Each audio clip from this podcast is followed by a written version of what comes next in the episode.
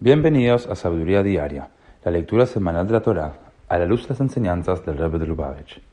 En la tercera lectura de la Parashá de Lech Lecha, aprendemos cómo en el transcurso de sus viajes por la tierra prometida, Abraham construyó altares a Dios en tres lugares distintos.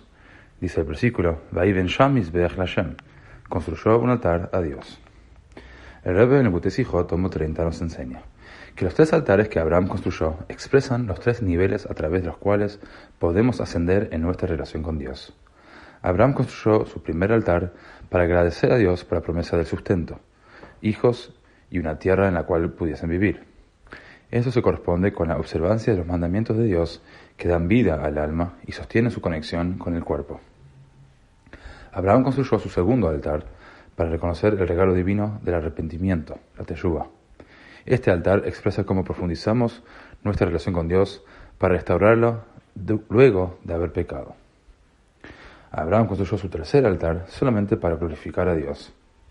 Este altar expresa nuestra capacidad de abandonar nuestro sentido de individualidad independiente y fusionarnos con Él.